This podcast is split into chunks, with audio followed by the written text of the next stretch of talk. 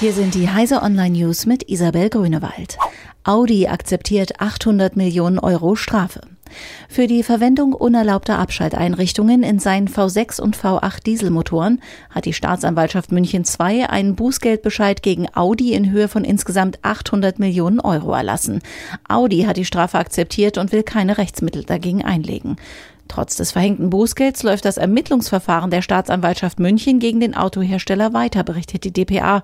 Nach wie vor werde gegen 20 Beschuldigte wegen des Verdachts des illegalen Verkaufs von Fahrzeugen mit gefälschten Abgaswerten ermittelt, sagte ein Sprecher der Behörde.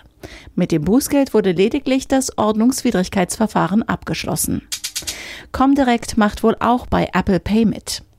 Die mit der Commerzbank verbandelte Comdirect Bank könnte zum Start von Apple Pay in Deutschland als weiteres Geldhaus dabei sein. Dafür gibt es zumindest starke Indizien. Wie iPhoneticker.de meldet, hat die Bank neue Nutzungsbedingungen mit Stand Oktober 2018 an Nutzer ausgegeben, in denen es explizit um den Apple Bezahldienst geht, der noch in diesem Jahr hierzulande starten soll.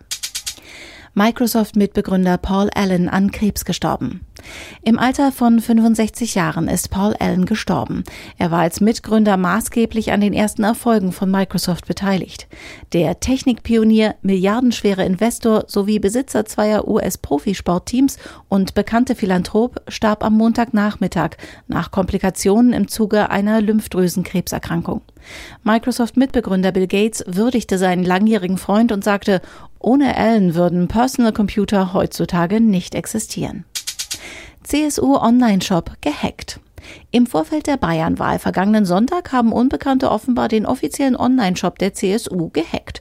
Seit mindestens dem 5. Oktober sammelt ein bösartiges Skript die personenbezogenen Daten der Käufer, so der unabhängige Sicherheitsforscher Willem de Groot, der die Sicherheitslücke entdeckte. Momentan ist nicht klar, ob der Angriff politisch motiviert ist.